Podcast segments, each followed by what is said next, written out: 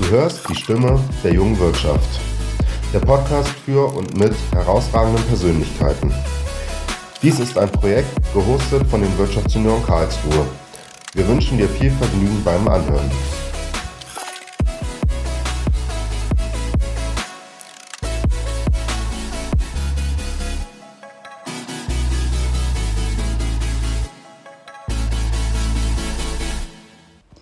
Hallo und herzlich willkommen zu einer neuen Folge von Die Stimme der jungen Wirtschaft. Wir, die Wirtschaftsjunioren Karlsruhe, freuen uns weiterhin spannende Gäste einzuladen, die uns ihre Geschichten erzählen, ob regional oder international. Mein Name ist Leonie Michaelis und ich war im vergangenen Jahr die Leitung vom Arbeitskreis Politik und Persönlichkeit. Daher freue ich mich heute besonders, unseren Gast begrüßen zu dürfen. Denn wir haben Alexander Schmalz von der Firma Bruka ansässig im Stadtort Ettlingen zu Gast und er erzählt uns alles rund um seinen Arbeitgeber. Viel Spaß beim Anhören. So, herzlich willkommen zum Podcast bei Brucker oder Brucker. Genau, also hier, äh, hallo zusammen erstmal, genau, äh, bei der Brucker Biospin GmbH hier in Ettlingen. Genau, und neben mir sitzt der Alexander. Genau.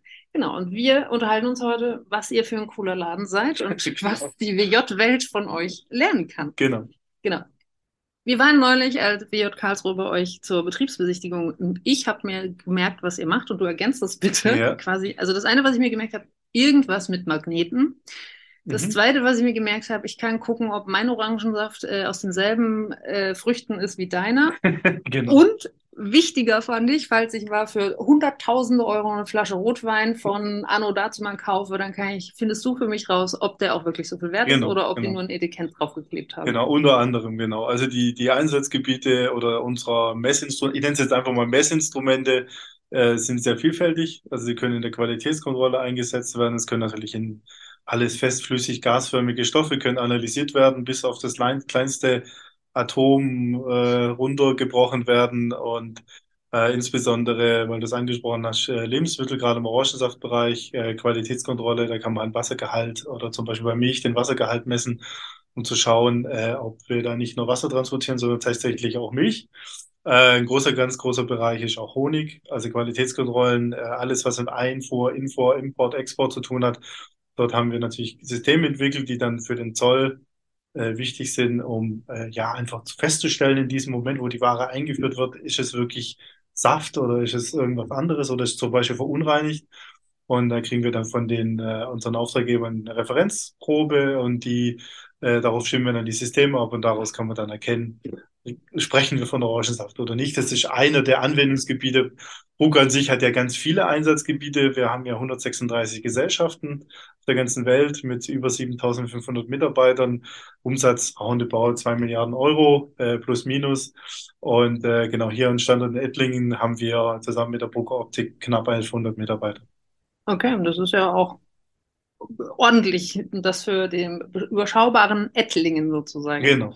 Und kannst du noch zwei, drei Sätze sagen, wie es zur Gründung kam? Also wann hat das mal wo angefangen? Wer hatte eine Idee? Irgendwas mit Magneten? Genau, also der, unser, unser, ja, also, wie soll man sagen, der Gründer, der Frank Laukin, äh, der hat, äh, ja, vor ein bisschen mehr als 60 Jahren das Unternehmen gegründet. Ähm, ja, man darf es schon so ein bisschen sagen, auch so ein bisschen aus der Garage raus natürlich. Er war natürlich am KIT und hat da auch gelernt und selber auch gelehrt und so weiter. Und äh, genau, und dann ist das dann immer mehr gewachsen und ist dann in die, in die Analytik gegangen. Und äh, genau, das war jetzt vor roundabout genau 60 Jahren. Genau. Okay, cool. Und was ist genau dein Job hier in Ettlingen? Ja, ich bin, äh, ich bin Head of Facility Management für Deutschland, Frankreich und die Schweiz. Ich äh, mache alles rund um Gebäude, Real Estate, also Ankauf, Verkauf, äh, Mieten und so weiter. Wir machen sämtliche Umbauten inklusive Labore, Helium-Rückgewinnungsanlagen und so weiter. Ich habe so ein Team so von 30 Leuten und äh, genau, wir machen sehr viel Inhouse, äh, natürlich auch mit externen Partnern. Auch hier aus dem Ländle natürlich haben wir äh, einige Partner.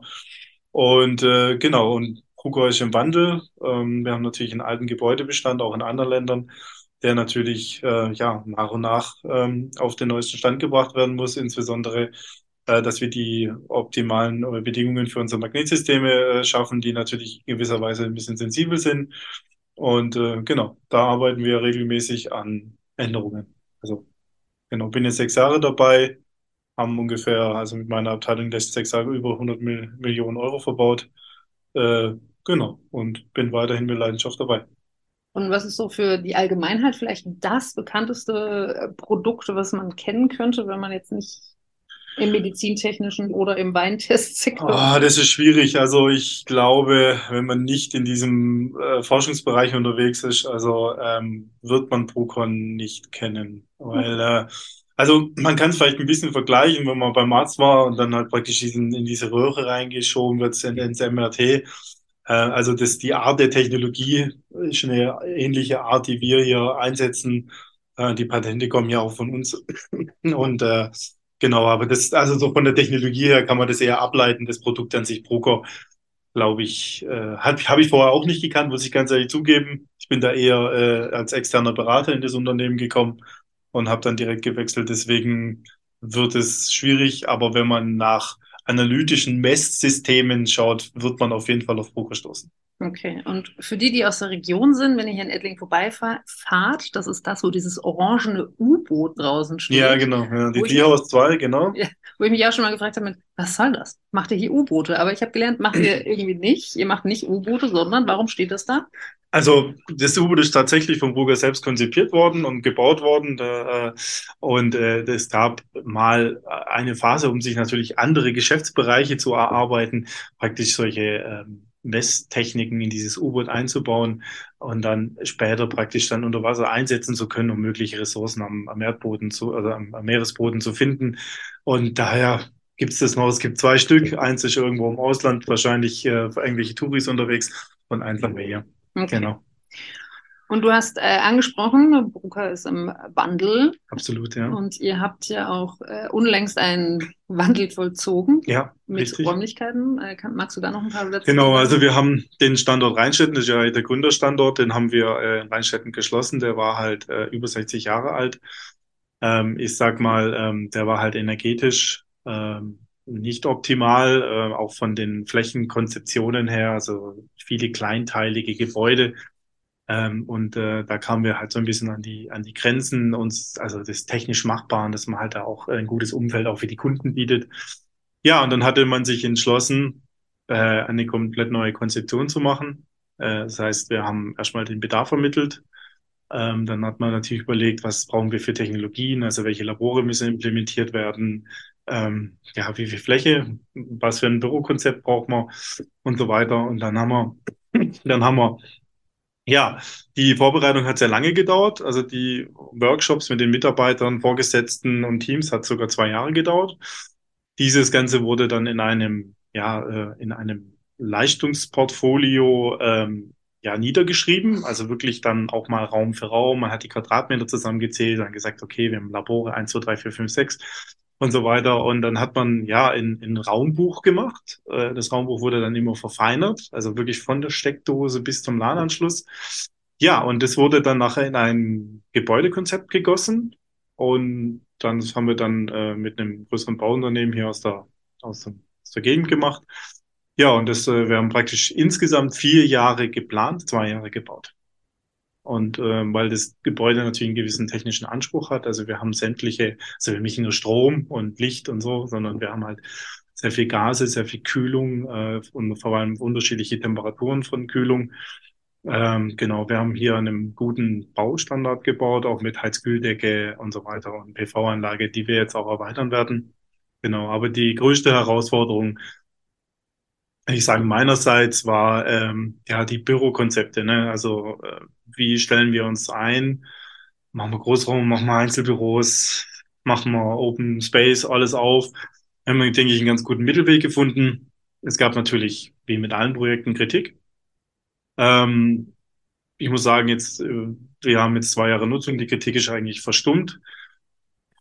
Es gab natürlich, muss man sagen, in der Corona-Zeit natürlich schon ein bisschen Herausforderungen natürlich im Open Space Bereich, natürlich dann, wenn dann jemand krank war oder so, dann äh, kann es natürlich schon andere Kollegen angesteckt haben, aber wir haben es ganz gut in den Griff bekommen.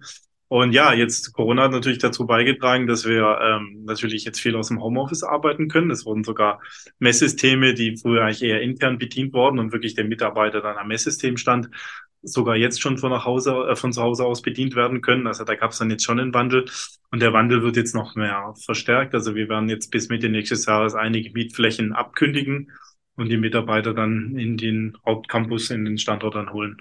Mhm. Und dann einfach die, die Fläche zu, zu konzentrieren. Und du sagst, ihr seid seit 21 vor Ort. So, genau, Mai 21 ähm, war die Produktion, ist die Produktion eingezogen und äh, Oktober 21 die, also die ähm, Entwicklungsfläche. Genau, wir haben zwei, also zwei Abschnitte gemacht, weil wir äh, einfach logistisch natürlich auch 600 Arbeitsplätze umziehen mit allem Pipapo. Äh, war dann schon eine Herausforderung. Wir wollten halt äh, vor allem keinen Produktionsunterbruch haben, weil das natürlich gewisse Umsatzrisiken natürlich birgt.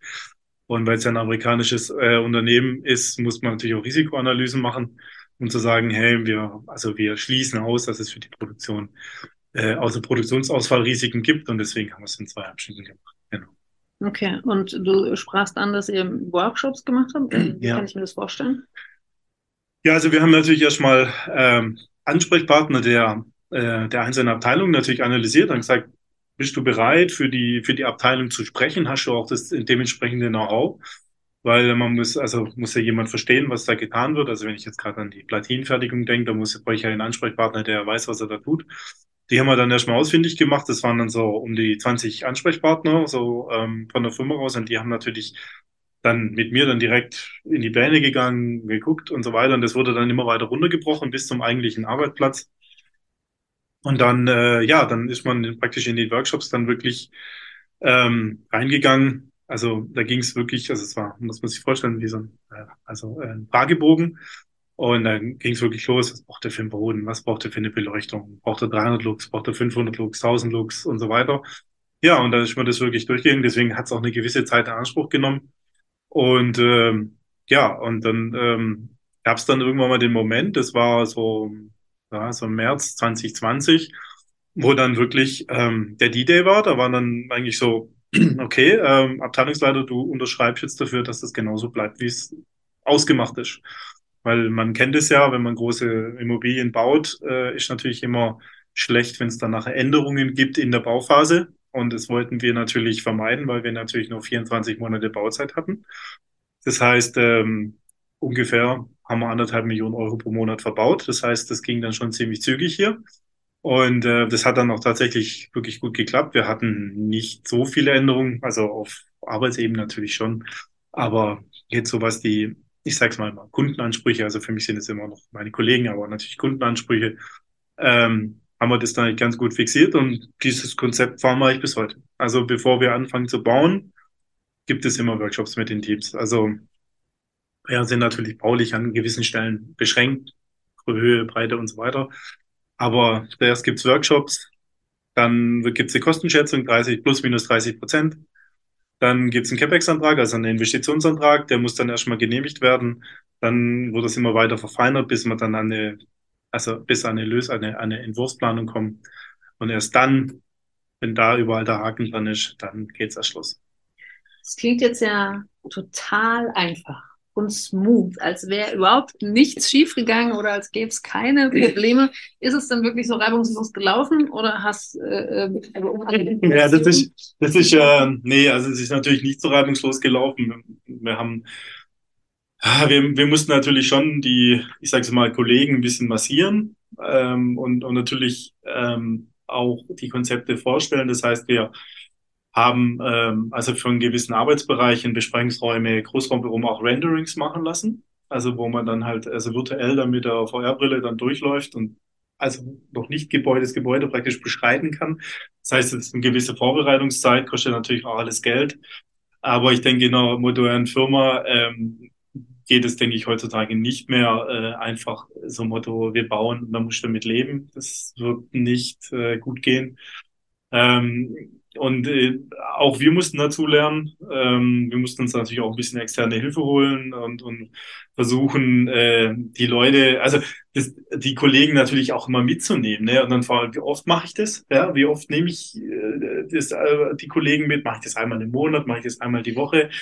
Ähm, wie oft lade ich ein? Weil dann kam da natürlich irgendwann mal dein Geschäftsführung, ja, haben wir hier blockiert hier alle sechs Wochen meine Mitarbeiter, ja. Ich meine, die muss man ja intern ja dann auch bezahlen. Ja, und da hatte man sich dann irgendwann mal auf so einem, auf, auf so einem sechswöchigen Intervall dann geeinigt, der natürlich nur in der Planungsphase war, wo es dann wirklich Baubeginn war, also sogenannte Spatenstich. Und dann waren die Kollegen eigentlich ja, Pausen. Wir haben dann natürlich auch regelmäßig Baubegehungen mit den Kollegen gemacht und so ein bisschen den Fortschritt auch zu zeigen und sagen, hey, guck mal, wir bauen wirklich das, was wir auch, äh, was wir auch besprochen haben. Und äh, ja, die, also man muss sagen, wir haben sehr viele intern reingesteckt, interne Ressourcen reingesteckt.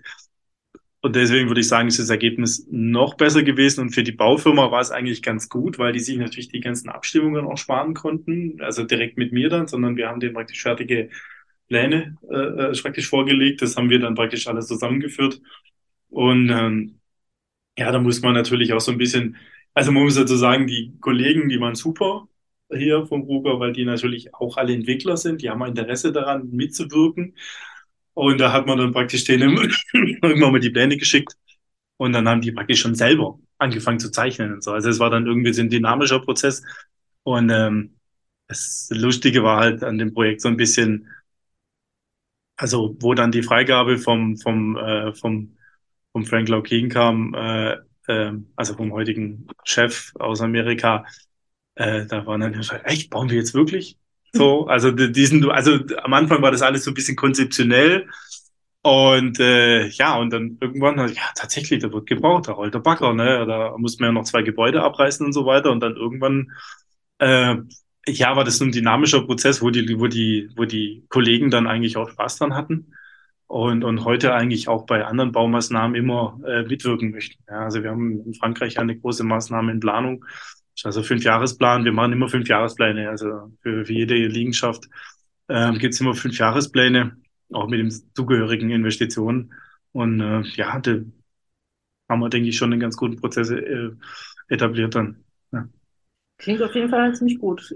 Ich meine mich zu erinnern, vielleicht habe ich es falsch verstanden im Vorgespräch, als wir da waren, dass du sagtest, dass es äh, durchaus Stimmen aus der Mitarbeiterinnenschaft äh, gab, mit, dass die quasi mit, das wird eh nichts, so von wegen, mal schauen, ob wir überhaupt wieder einziehen, ob ja. überhaupt gebaut wird und auch so ein bisschen, hast du was erzählt äh, oder angedeutet, dass ihr habt die ja befragt und mit ins Boot geholt und ähm, haben die wirklich alle so bereitwillig da euer, ihr Wissen äh, bereitgegeben? Äh, ja, das ist, äh, das ist ein wichtiges Thema. Ähm, also, also, bevor wir gebaut haben, war, glaube ich, Wissen, also so Detailwissen, ja, wie, was muss ich bauen, damit ein Magnetsystem betrieben wird, nicht wirklich verschriftet. Natürlich für den Kunden schon, das ist das sogenannte Site Planning. Also wenn man ein Druckersystem kauft, kriegt man ein 300-seitiges Pamphlet dabei, da steht dann drin, welche Umgebungsluft und so weiter man halt braucht. Ähm, und wir mussten das erstmal für uns überhaupt äh, übersetzen. Ne? Was steht da drin? Sind die Anforderungen wirklich so, wie sie sind? Und da haben wir dann ähm, angefangen, praktisch ähm, ja, äh, uns äh, Mitarbeiter rauszusuchen, die ein sehr gutes Wissen haben, die auch schon Jahrzehnte bei, bei Brugge sind. Äh, bei uns war es jetzt hier äh, der Dani Baumann aus der Schweiz. Äh, und der äh, war ich die ganze Zeit mit dabei und er ist eigentlich ein Experte für, also für Site Planning. Und der hat es dann, ähm, ja, uns erklärt, ne, so was bedeutet das, was bedeuten Vibrationen für die Systeme. Ne? Also oder wie muss eine Bodenplatte ausgestattet sein, damit die Schwingungen im Gebäude weniger werden, damit wir die Systeme auch aufbauen können, etc. Da geht es ja ganz viele Themen, Magnetfelder, Vibrationen, Schwingungen, äh, Temperaturschwankungen und so weiter. Das ist, spielt ja alles ein. Und das hatte man dann verschriftet und hat dann versucht, ähm, ja, ich praktisch ein für den Fachplaner ähm, ja, wie so eine, wie so eine Anleitung, ne? Also wir brauchen die und die Kälte und so weiter. Weil die Fachplaner an sich haben ja dann irgendwann auch gesagt, wow, stimmt das alles, funktioniert das alles, das müsst ihr uns sagen. Normalerweise sagt ja der Fachplaner, ihr braucht die und die Kälte. In dem Fall war es tatsächlich umgekehrt. Ähm, wir haben praktisch unsere internen Experten genommen und denen praktisch die, die, die Informationen zusammentragen lassen und das hat dann der, der technische Gebäudeausrichtung Fachplaner dann praktisch einfach übernommen. Also das Planungsrisiko, was die Systeme angeht, lag bei uns. Und deswegen hatten wir auch zum Beispiel für ein Magnetsystem äh, ein Mockup gebaut. Also wir haben praktisch eine kleine Box gebaut, wo dann wirklich ein echter Magnet drin steht. Und den haben wir dann äh, ja getestet. Dann haben wir sechs Wochen lang getestet und dann kam da Dani aus der Schweiz vorbei mit seinem ganzen Messequipment für, für 100.000 Euro und hat dann alles gemessen und hat dann gesagt, ja, so dürft ihr es bauen. Und das haben wir dann zigmal dann gebaut und läuft bis heute. Okay, dann lass noch mal rüberschwenken, ein bisschen weg von der fachlichen Ebene, sondern auch Ja. das, was ähm, quasi unsere potenzielle ZuhörerInnen schafft, die auch in großen Unternehmen arbeiten, die Mhm. quasi von A nach B umziehen oder sonstige Change-Prozesse vor sich haben. Ja. Was waren da so die, in Anführungsstrichen, menschlichen Herausforderungen? Wie seid ihr denen begegnet und hast du dann am Ende Tipps Ja. für uns? Also, was ganz wichtig ist, ähm, es muss ja, also es wird ja eine Arbeitgeberseite geben und sage ich mal eine Arbeitnehmerseite. Also das wird es ja in irgendeiner Form ja immer geben. Also ganz wichtig ist, dass ähm, es sollte, also aus meiner Warte raus, es sollte keine Geschäftsführung in diesem Kreis drin sein, sondern es sollten auf der Arbeitgeberseite sollte ein, ich sag mal, Vertrauter sein, der auch die Firma versteht. Also es sollte jetzt kein Externer sein oder irgendwie, keine Ahnung, gerade drei Monate dabei. Das wird nicht funktionieren, sondern es muss einer dabei sein, der so ein bisschen das Feeling kennt, die Firma kennt, wo will auch ein bisschen die Firma hin. Äh, und so einen Vertrauten. Ich würde es mal einfach Vertrauten nennen. Äh, das war in dem Fall äh, der Cedric Lovely äh, und meine Wenigkeit. Und auf der, auf der Arbeitnehmerseite hatten wir natürlich einmal die äh, angesprochenen äh, Teamleiter, die halt Experten aus den verschiedenen Bereichen und natürlich auch der Betriebsrat, wenn es einen gibt. Ja, weil da gibt es natürlich Themen, die muss man besprechen, also Einhaltung der Arbeitsstättenrichtlinie und so weiter. Und dann hat man, dann hat man, äh, genau, die wurden dann bestellt. Und äh, wichtig ist natürlich, dass die auch wirklich das nicht nebenher machen. So, äh, Motto eine Stunde am Tag oder so, das funktioniert nicht. Also natürlich je nach Volumen. Also, ähm, also ich habe das Vollzeit gemacht zusammen, äh, weil wir natürlich auch regelmäßig Reportings ausgetauscht haben. Also wir haben immer, äh, also jede, jede sechs Wochen oder alle zwei Monate äh, in, in Slide Deck gemacht, wo dann der Arbeitgeber, also der, die Arbeitgebervertreter, nenne ich es jetzt einfach mal, äh, praktisch die Punkte reingeschrieben hat, was wie ist der Stand, äh, wie sind wir von der Timeline her, also so ein bisschen auch wirtschaftlich natürlich. Und dann hat der, der Arbeitnehmer die, die andere Seite gehabt und die konnten auf die Pläne schauen. Also die hatten freien Zugriff, da war auch nichts reglementiert, sondern jeder hat immer den gleichen Planstand gehabt, also über den Plansurfer öffnet, die haben dann Zugänge gehabt, da konnten sie sich runterladen. Das heißt offene Kommunikation. Ne? Also offene Kommunikation, die Leute sind bekannt, die Leute sind vor allem auch ansprechbar. Äh, und was natürlich auch wichtig ist, ähm, ist natürlich immer Feedback. Ne? Also wenn ich, wenn ich von einem Kollegen ähm, ne, ne, ne, was ich so, äh, mach mal ein Beispiel, mach mal ein Labor, S2-Labor, und dann sagt der Kollege, nein, er hätte statt vier Steckdosen gerne sechs Steckdosen. Dann war natürlich wichtig für ihn, dass die sechs Dosen, Steckdosen ja auch gebaut werden. Das heißt, man hat ihm dann den Planus zugeschickt und gesagt, hier, guck, sind sechs, Dosen, sechs Steckdosen eingeflossen. Also das heißt, man muss einen gewissen Austausch haben, also auch auf Arbeitsebene. Und ähm, das haben wir natürlich alles dokumentiert über die, über die gewisse Planungszeit hin. Also, und haben das natürlich dann regelmäßig auch der Geschäftsführung ähm, ja, berichtet. Und äh, da, da hatten wir uns halt eine Matrix gemacht. Ähm, das hört sich jetzt vielleicht blöd an, die Geschäftsführung kann natürlich immer überstimmen, ja, aber wir hatten uns so ein bisschen Leitlinien äh, gesetzt, dass zum Beispiel die Geschäftsführung jetzt nicht über den Boden spricht oder über die Wand oder über das Farbkonzept, sondern da werden geht es eher um wirtschaftliche Sachen. Da hat man so eine Matrix gemacht und dann war es eigentlich äh, dem Team vorbehalten, dass man den Boden mit den Kollegen abstimmt, nicht mit der Geschäftsführung. Also es gibt hier oft so, vielleicht ein Beispiel, will jetzt auch niemand so nahe treten, äh, ein Bankvorstand, der hätte jetzt gerne einen dunklen Eichenholzboden. Ja, so. Also das gibt's halt bei uns jetzt nicht, aber wir haben da gesagt, okay, solche Themen, die lassen wir der Geschäftsführung völlig außen vor. Also gestalterische Funktionen oder so, die haben, hat die Geschäftsführung gar nicht mehr zu tun gehabt. Und das macht halt die Kommunikation wesentlich einfacher, wie wenn ich jedes Mal dann noch über die Geschäftsführung gehe. Ja, dann überlegen die sich irgendwas Schlaues, dann kostet es nachher 100.000 Euro mehr und dann muss man noch nach Nachtrag produzieren.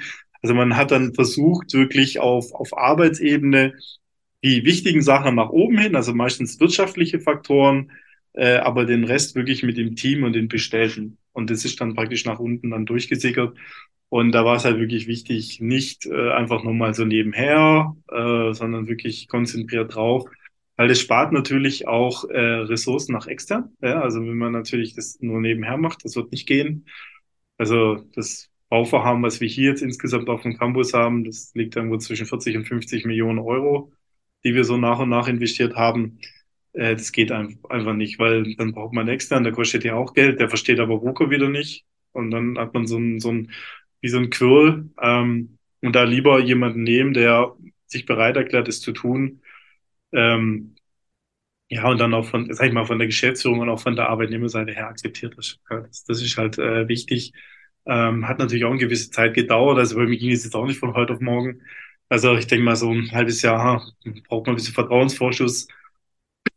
Und dann, ähm, ja, dann, also das Beste ist halt, man muss sich halt in, in, in, den, in den Punkt versetzen, dass es dynamisch wird, dass die Kollegen wissen, sie können mitarbeiten und die Sachen werden eingeflossen. Ich glaube, wenn, wenn sie zu einem Punkt kommen würden, wo sie merken, dass was sie wollen gar nicht umgesetzt wird, dann hat man da ganz schnell einen Break. Mhm. Und hattet also, ihr irgendwelche Konfliktsituationen, über die du sprechen darfst? Ja, ja, also natürlich. Also äh, es gibt natürlich ähm, Qualitäten, also gerade im Laborbau. Ähm, also wir haben ja ziemlich viele Labore hier und das äh, muss man sagen, ist natürlich einer der aufwendigsten äh, Maßnahmen. Also da kann man äh, also wirklich äh, Geld ausgeben. Da ging es manchmal um die Qualitäten, ja. Also da war dann halt so, ja, ich hätte gerne einen Schrank aus Aluminium, ja. Wir hatten jetzt aber nur HPL, also eine ganz normale Schichtdruckplatte.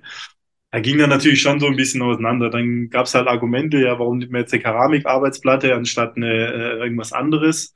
Und äh, da gehen natürlich die wirtschaftlichen äh, ja, also da geht manchmal so ein bisschen Budget versus Vorstellung ähm, auseinander und da hat es vielleicht ja schon an der einen oder anderen Stelle schon mal ein bisschen gehakt.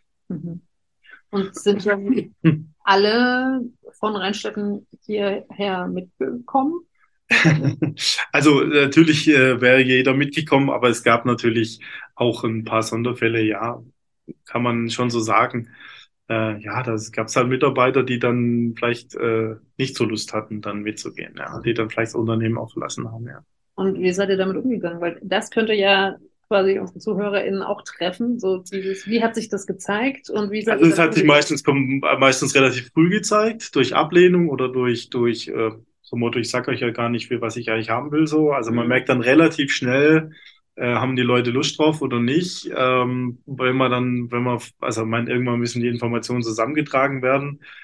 Äh, da kann zum Beispiel auch sein, dass ein Ansprechpartner einfach ausgetauscht wird, dass man sagt, okay, wir müssen leider jemand anderen nehmen, weil wir die Informationen nicht schnell genug kriegen. Ähm, und äh, das hätte ja auch den ganzen Entwicklungsprozess dann auch ver verhindert. Und da ist halt das, äh, so ein bisschen die, die, ja, die Schwierigkeit, ähm, ja, also ich sag mal, man kann zu einem gewissen Punkt kann man die Leute ähm, mitnehmen und so, aber wenn, wenn, wenn dann irgendwann ein Punkt kommt und man merkt dann, also wenn man mich kennt, weiß man, ich rede nicht um den heißen Brei, dann hat man wirklich halt auch mal gesagt, mal, hast du überhaupt Lust auf das Projekt? Also klare Ansprache, ja, so möchtest du überhaupt daran teilnehmen an dem Ganzen?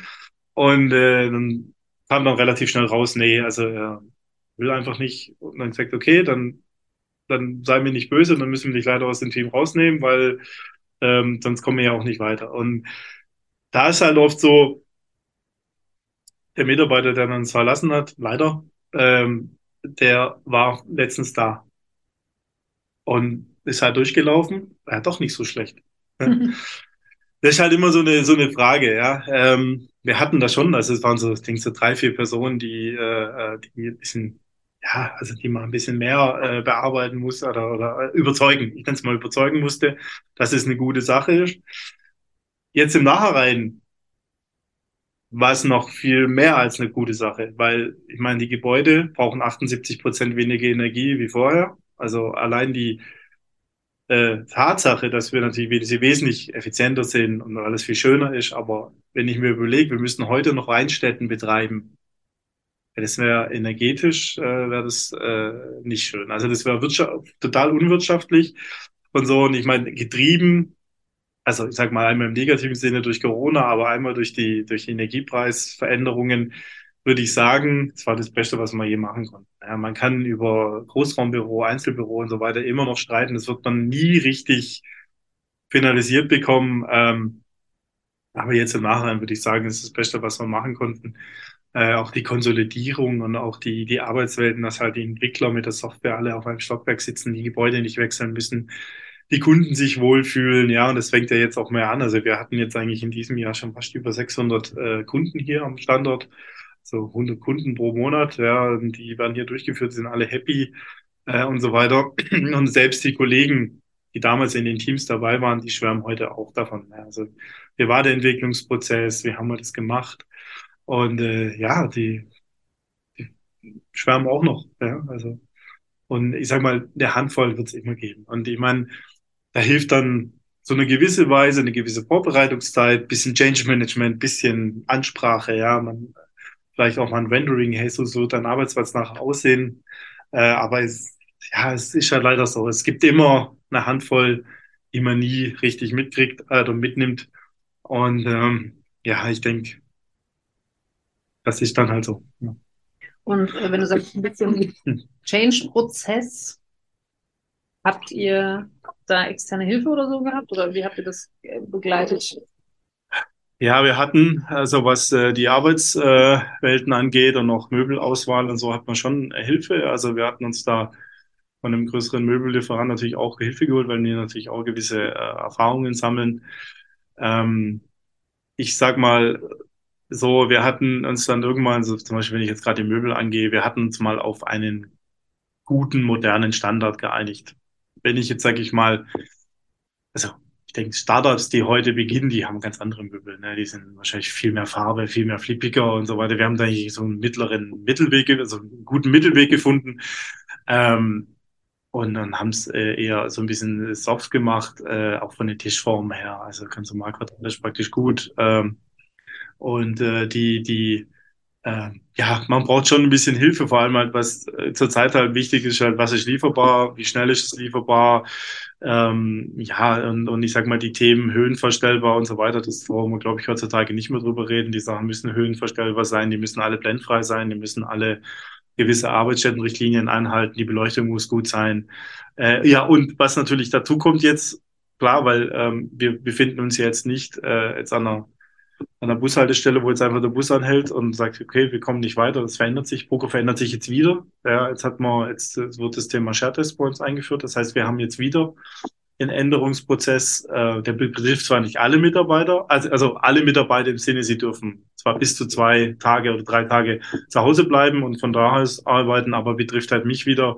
Wir müssen Büros umgestalten, wir müssen äh, eventuell die Anordnung und deswegen gerade auf die äh, Möbel nochmal zurückzukommen, die müssen halt flexibel einsetzbar sein. Ja. Also das muss ist jetzt nicht alles verschraubt, sondern man kann die nehmen, man kann die schieben, man kann die an andere Orte, an andere Orte stellen und von da ist halt wichtig bei der Planung, dass halt der Deckenspiegel, also die Beleuchtung, äh, neutral ist. Also die praktisch überall ist die Beleuchtung gleich im Raum, so dass ich den Tisch auch umdrehen kann. Weil früher war es ja so äh, Standard, dass man da wirklich über dem Arbeitsplatz eine Lampe hatte. Mhm. Äh, das sollte man nicht mehr machen, den Fehler. Also wirklich flächendeckende äh, Deckenspiegel machen, das ist so ein bisschen technisch jetzt. Äh, und das dann ähm, ja, dass man halt flexibel ist, weil ähm, man weiß nicht, was kommt. Äh, und ähm, ja, tendenziell würde ich sagen, dass halt der Shared, Shared also der Homeoffice-Anteil zunehmen wird äh, und die Arbeitswelten sich ein bisschen ändern. Also wir haben ja dann auch ein Buchungsprogramm für die, für die Arbeitsplätze.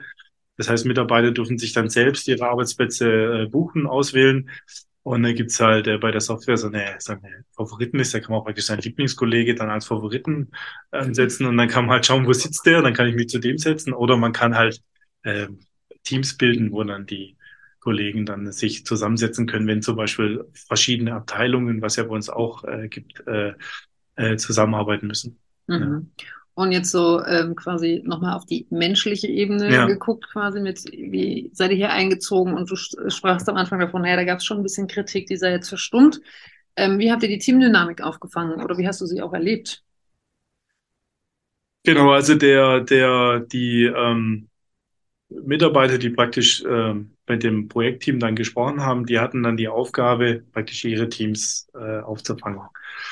Äh, und da war es dann so, dass die Teams sich selbst organisiert haben. Da wurde man manchmal auch dazu eingeladen, wenn es dann wirklich um technische Details ging. Ja, und dann hat man halt, äh, haben die diskutiert. Also das heißt, wie, wie wir auf, sag ich mal, auf höherer Ebene diskutiert haben, die auch natürlich auch in den Teams diskutiert. Äh, da haben wir natürlich die gleichen äh, Verhaltensleitfaden äh, gesagt, okay, es darf jeder alles einbringen äh, und so weiter. Ähm, da war es natürlich wichtig, ähm, ja, Verständnis, also es steht immer ganz vorne dran, dass äh, Verständnis für die, für die Themen da sind. Ähm, und äh, also wir hatten natürlich, wir haben große Abteilungen, also wir haben manche Abteilungen, die haben über 100 Mitarbeiter. Ähm, da haben die Kollegen sich dann irgendwo aufgeteilt. Also da hat dann ein, ein Teil die Arbeitsplätze gemacht, der ein Teil hat dann Laborbereiche betreut, die haben sich dann so ein bisschen aufgegliedert. Und irgendwann ähm, gab es dann ein Organigramm, wo man dann genau sehen konnte, okay, die Abteilung, der die vier Mitarbeiter machen nur die Labore, dann hat man den angesprochen. Das haben die aber aus eigenem Interesse gemacht, weil natürlich irgendwann mal äh, war es dann schwierig, ähm, wer macht was. Ne? Also man, auch für die Fachplaner war es dann wichtig, weil die haben sich dann durch untereinander dann schon ausgetauscht. Ähm, ja, und das, ich weiß nicht, also ich könnte jetzt nicht beurteilen, wie das mit anderen Firmen läuft. Also bei Bruker, weil wir natürlich sehr ähm, entwicklungsgetrieben sind, für die war das ein, war das eine Freude. Ja, und äh, ich weiß halt nicht, wenn ich jetzt halt in den, was ich Lebensmittel verarbeiten, in den Betrieb, da könnte ich es mir schwierig vorstellen, weil natürlich die Arbeitsplätze ganz anders gestaltet sind. Aber ich denke, wie wichtig war halt, ähm, dass sie halt offiziell dran teilnehmen durften. Also es war jetzt nicht so, dass sich da Leute eingeschlichen haben, sondern die waren wirklich namentlich benannt und haben auch von äh, allem profitiert. Ne? Ja. Mhm. Das ist halt eher das Wichtige und äh, ja, und deswegen muss man die Firma kennen. Also das darf auch kein externer machen. Also da, das macht gar keinen Sinn. Wie würdest du eure Kultur beschreiben? Hm, das ist eine sehr gute Frage. Ich würde sagen, nach sechs Jahren Drucker, ähm, widerspricht sich vielleicht ein bisschen, also konservativ modern. Mhm. Also konservativ im Fall von, sag ich mal, ja, so vom, ich nenne es mal Zusammenleben, so ein bisschen, so schon ein bisschen, äh, ja, also ja, ich nenne es schon konservativ, ähm, aber doch modern, weil unsere Produkte halt modern sind. Also man hat immer so ein bisschen, also konservativ muss ja nicht schlecht sein. Also nö, nö. deswegen, also ich würde sagen, ja, das ist vielleicht äh, so konservativ modern. Äh, wir müssen ja immer modern sein, also auf dem neuesten Stand der Technologie. Deswegen wirkt das durch das Produkt natürlich immer so ein bisschen in die Firma rein äh, auch gerade die neue Arbeitsfelder oder neue äh, Unternehmen zu uns äh, stoßen oder wir, wir auch Unternehmen kaufen, dann kommt immer wieder neuer Wind rein. Ne? Und, und wir sind natürlich global aufgestellt. Also wir haben ja, hier in Niederlanden, in Madrid überall äh, auch Firmen. Und deswegen würde ich sagen, einerseits konservativ, so vom, ja, so vom, vom Inneren her. Ja, genau. Also es betrifft, glaube ich, ganz gut, ja. ja. Mhm. Ihr seid auch alle per Du, hast du, glaube ich, gesagt. Ja, ne? wir sind alle per Du, genau. Wir haben auch die Möglichkeit, äh, direkt mit der Geschäftsführung zu kommunizieren.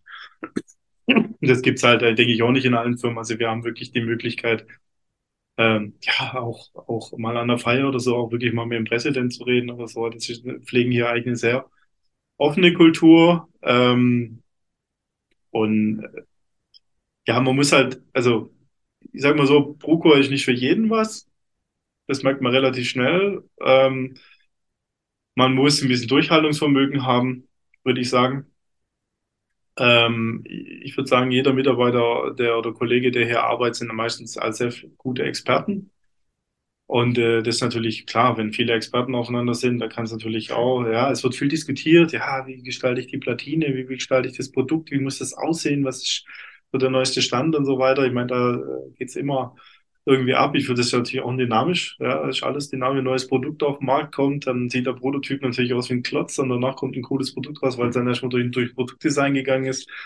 Ähm, ja, und das ist ja dieser Zusammenspiel. Ich meine, die, die, die äh, und da diese Dynamik ist halt nicht für jeden. Also wenn man wirklich strukturiert, also extrem strukturiert arbeiten muss, dann würde ich sagen, ist vielleicht Programm nicht der richtige. Okay, und seid ihr auch sehr agil dann entsprechend? Also nutzt ihr auch so Sachen wie, wie Scrum und ja. nutzt ihr auch OKR oder so? Ja, also die, klar, das machen natürlich die, die Abteilungen, gerade R&D und so weiter, die verwalten sich dann natürlich auch, weil wenn da äh, natürlich gewisse Produkte entwickelt werden, dann durchlaufen die natürlich einen gewissen äh, Prozess, was natürlich dokumentiert werden muss und so weiter. Und da haben die natürlich schon ihre Tools. Ne? Ja, also mhm. das, ist natürlich schon, äh, schon so bei uns ja natürlich auch. Wir haben natürlich, wenn wir Bau, also Bauprojekte haben, äh, dann haben wir meistens sehr äh, straffe äh, Vorgaben. Also zeitlich und natürlich äh, wirtschaftlich.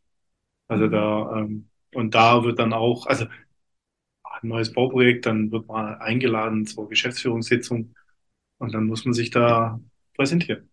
Hat natürlich immer Vor- und Nachteile, aber äh, ich sag mal so, Erfolge werden immer gefeiert. Auch Misserfolge werden gefeiert. Aber das wäre meine nächste Frage gewesen. Wie ist eure Fehlerkultur und woran könnte man erkennen, ob ihr eine habt und wie sie aussieht? das ist eine gute Frage. Also wenn ich jetzt mal von meinem äh, Bauthemen und von meinen Projekten, die ich mit den Kollegen mache, ähm, also ich denke, die Fehlerkultur ist bei uns äh, ist, ist auf jeden Fall da und man geht da offen mit um. Äh, ich denke gerade bei den also wenn wir, wenn wir, wenn wir bauen, äh, dann merkt man es relativ schnell, weil die Kollegen unzufrieden sind, keine Ahnung, äh, zu wenig Platz, äh, zu, nicht zu schön oder zu wenig Steckdosen und so weiter. Merkt man relativ schnell. Wenn man natürlich, ähm, wenn ich jetzt mir vorstelle, ich müsste jetzt ein Magnetsystem oder ein, ein Messsystem entwickeln, ähm, da haben wir natürlich ein bisschen andere Parameter. Da geht es natürlich sehr ins äh, Wissenschaftliche rein. Ähm, da ist natürlich wenig Spielraum für Fehler. Und äh, deswegen haben wir natürlich auch gewisse, also im Unternehmen gewisse Stufen, äh, wenn natürlich, bis, also bis ein Produkt rauskommt, das dauert Jahre und wird natürlich immer weiterentwickelt, aber dafür haben wir natürlich auch eigene Abteilungen, die dann die Systeme wirklich auf Herz und Nieren prüfen.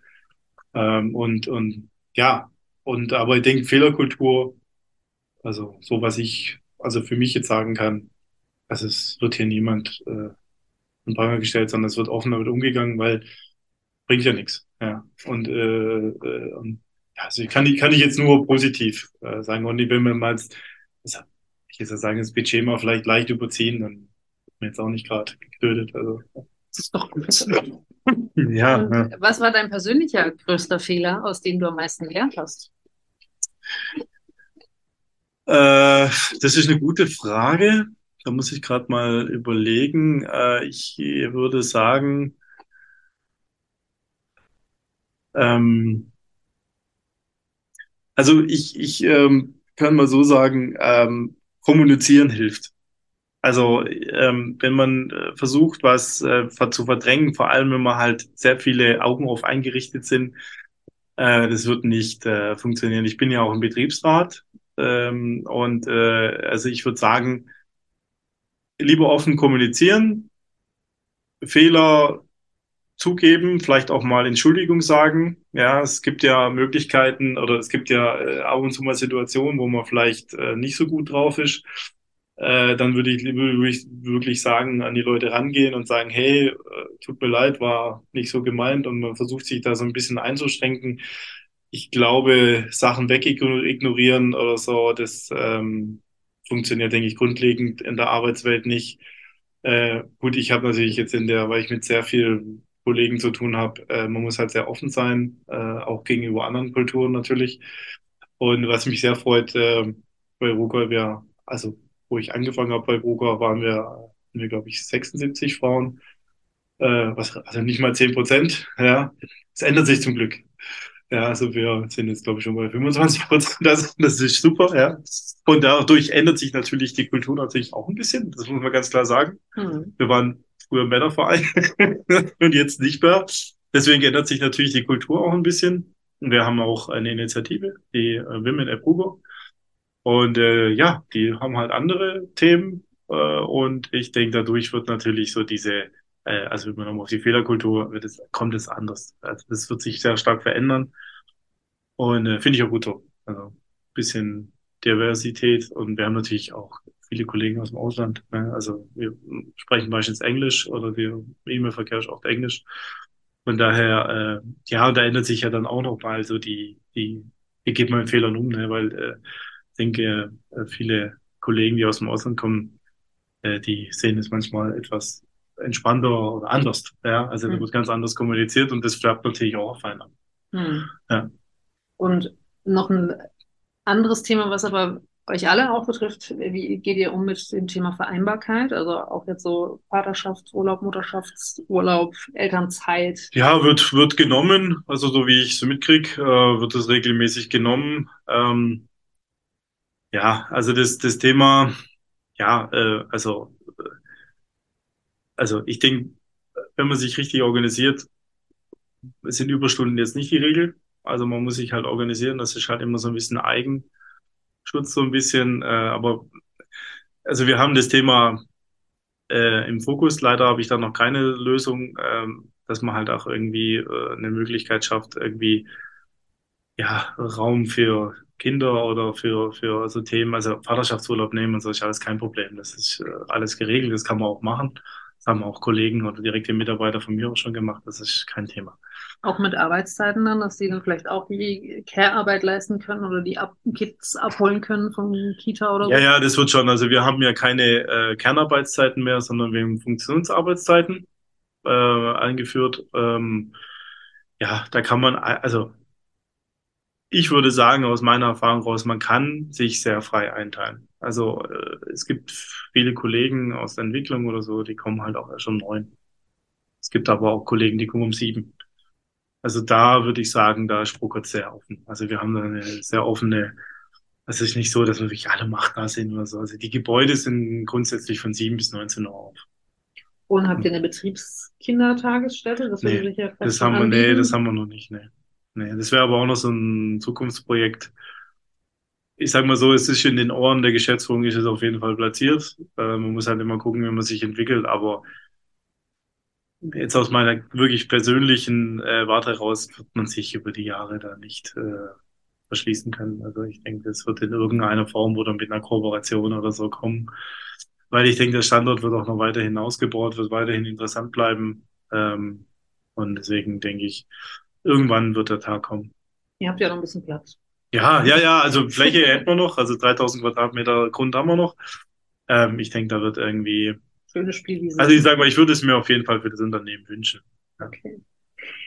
Cool. Wenn du jetzt nochmal an deine ganze Zeit bei Pepper denkst und auch diesen Change, also mit dieser Planung und dem Umzug und äh, was da alles an Höhen und Tiefen gab, was hättest du gern vorher gewusst, was du jetzt anderen als Tipp mitgeben kannst? Ähm, ja, also ich sag mal, muss ich ein bisschen eine Strategie, ähm, also wenn man, äh, klar, man hat sein Fachgebiet, man ist ausgebildet, man hat eine gewisse Vorerfahrung und so weiter. Ähm, man muss sich bei Broker eine Nische suchen. Also, äh, wo man glücklich ist, wo man halt auch sein ganzes Potenzial ausspielt. Ähm, man muss vielleicht auch mal Nein sagen. Ja, also man muss so ein bisschen schauen, ähm, ja, Nische ist, glaube ich, wichtig. Ja, also das trifft es eigentlich ganz gut. Ähm, also bei Brucker anzufangen und keine Vorstellung zu haben, was ich, also wo, wo mein Herzblut drin steckt und so weiter. Und dann, äh, ähm, ja, dann schwimmt man so mit, äh, würde ich sagen, äh, nee, ist nicht, äh, nicht so gut. Sollte man sich vorher überlegen, vielleicht auch schon direkt im Vorstellungsgespräch äh, oder beim Vorgesetzten dann platzieren, so, hey, ich habe keine Ahnung, ich bin totaler Platinenfreak oder so, habe da Erfahrung und deshalb wirklich rausheben, weil ich äh, bei Brucker würde ich sagen, ähm, jeder hat ein Plätzchen. Ja, wir haben eine große, große Firma. Also es gibt, wenn es jetzt, sage ich mal, bei der Biospin jetzt nicht klappt, dann klappt es vielleicht bei der Optik. Und ähm, da so ein bisschen über die äh, Grenzen hinaus gucken, äh, was, was, äh, wo, wo so die Schwerpunkte sind. Ja, und äh, weil wir brauchen halt oft nicht so den Allrounder, sondern wir brauchen eher den Experte äh, und das wirklich auch kommunizieren. Ja, und ja, und auch wirklich an die, dann auch an die Abteilungsleitung rangehen und sagen, hey, ähm, können wir nicht gemeinsam gucken, dass wir da hinarbeiten. Also das, ich sag mal, so ein bisschen für sich so einen eigenen Businessplan machen. Ne? So, mhm. ähm, also ich, wo ich bei Brugo angefangen habe, war für mich wichtig, dass ich äh, einen Arbeitgeber habe, äh, wo ich ein langjähriges Ziel habe. Also, äh, sag mal, 15, 15 Jahre also ich habe ja schon bei ein paar Firmen gearbeitet und da war halt immer so die Durchschnittszeit äh, äh, vier Jahre. Das wollte ich jetzt aber für mich eigentlich nicht mehr und ähm, habe das dann auch relativ schnell äh, kommuniziert und gesagt, hey, machen wir doch einen Fünfjahresplan und dann nochmal einen Fünfjahresplan und so weiter. Ähm, genau. Und das, das bietet halt Bruker ähm, sehr gut, dass man wirklich auch äh, für sich planen kann. Und es gibt immer neue Produkte, es gibt immer neue Erfindungen, neue Patente und da findet man dann schon seinen Weg. Und man muss halt dranbleiben, ja, interessiert sein. Das mhm. ist wichtig, denke ich. Und wenn jetzt von unseren ZuhörerInnen jemand jemand kennt oder selber denkt, klingt interessant, der Laden, mhm. sozusagen. Broker.com, genau. Äh, was sucht ihr? Was wären, äh, was wären gute Bewerbungen?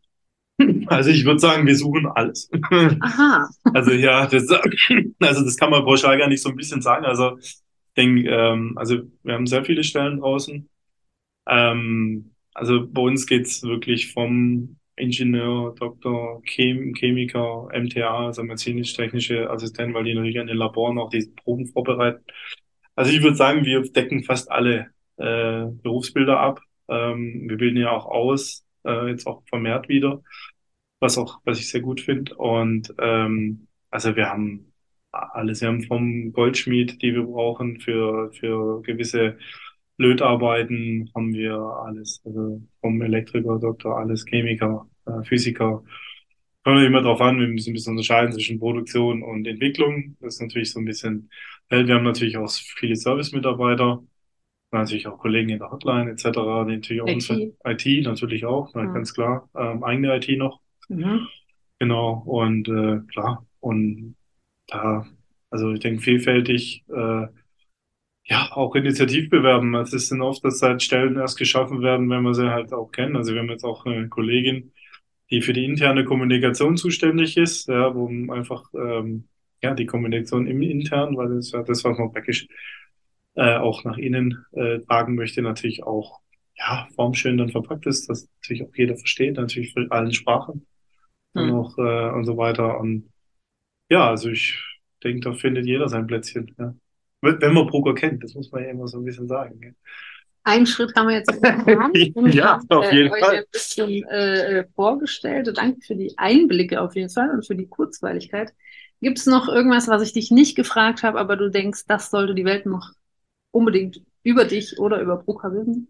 Also vielleicht, um so einen Broker vielleicht ein bisschen hervorheben zu wollen, ähm, wir investieren sehr viel Geld. Ähm, wir haben jetzt auch ähm, zwei schö schöne neue Bauprojekte, ähm, aber die natürlich gerade in aller Munde sind wegen Energie, Energieeinsparung und so weiter. Also wir werden hier am Standort äh, 4 Millionen Euro für eine große PV-Anlage investieren, wo wir ca. 40 Prozent regenerativ äh, ja, produzieren können. Äh, und wir bauen zurzeit noch eine Heliumrückgewinnungsanlage, wo wir natürlich unser, unser Helium, was wir verbrauchen, äh, in gasförmig dann wieder flüssig machen. Also äh, Ruko investiert sehr viel ähm, und äh, schaut natürlich in die Märkte und, und so. Das äh, kann vielleicht jetzt, sag ich mal, ein kleinerer Handwerksbetrieb jetzt nicht so leisten. Ähm, auch wenn das dann irgendwann mal vielleicht, wenn sie gesetzlich sogar leisten muss. Das mal schauen, was die Politik dann noch so für uns bereithält. Aber ich denke, äh, das kann man auf jeden Fall vorheim, dass äh, bei Ruko keine Investitionen gescheut werden. Ähm, das ja, das ist ja auch einer der Themen, warum ich eigentlich auch motiviert bin, auch weiterhin in die Firma zu arbeiten. Man sieht, es geht weiter. Ne? Also es entwickelt sich Hm. immer wieder, es ist nicht so statisch. Ne? Äh, ich sage immer, äh, Gott sei Dank produzieren wir keine Gummistiefel, das wird irgendwann langweilig werden. Aber äh, deswegen, ähm, genau. Also ich würde sagen, das möchte ich auf jeden Fall hervorheben. Und Hm. äh, Okay, cool. Wenn das euch äh, Lust auf mehr gemacht hat, dann äh, findet ihr in den Shownotes die Webseite Mhm. und ähm, ihr könnt euch bestimmt auf diesen Podcast berufen und den Herrn Alex Schmalz anrufen Ja, lassen oder eine E-Mail schicken. gerne, ja. Möglicherweise kommt es bei dir an und du antwortest auch, wenn du Zeit hast. Ja, Genau, super.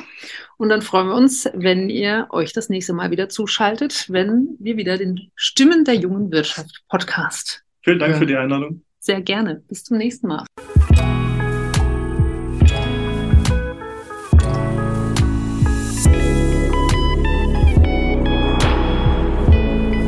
Weitere Infos zu dieser Folge findest du in den Shownotes. Wir freuen uns auf dein Feedback und nicht vergessen, Häkchen rein beim Abo wäre fein. Dies ist ein Projekt gehostet von den Wirtschaftssenioren Karlsruhe.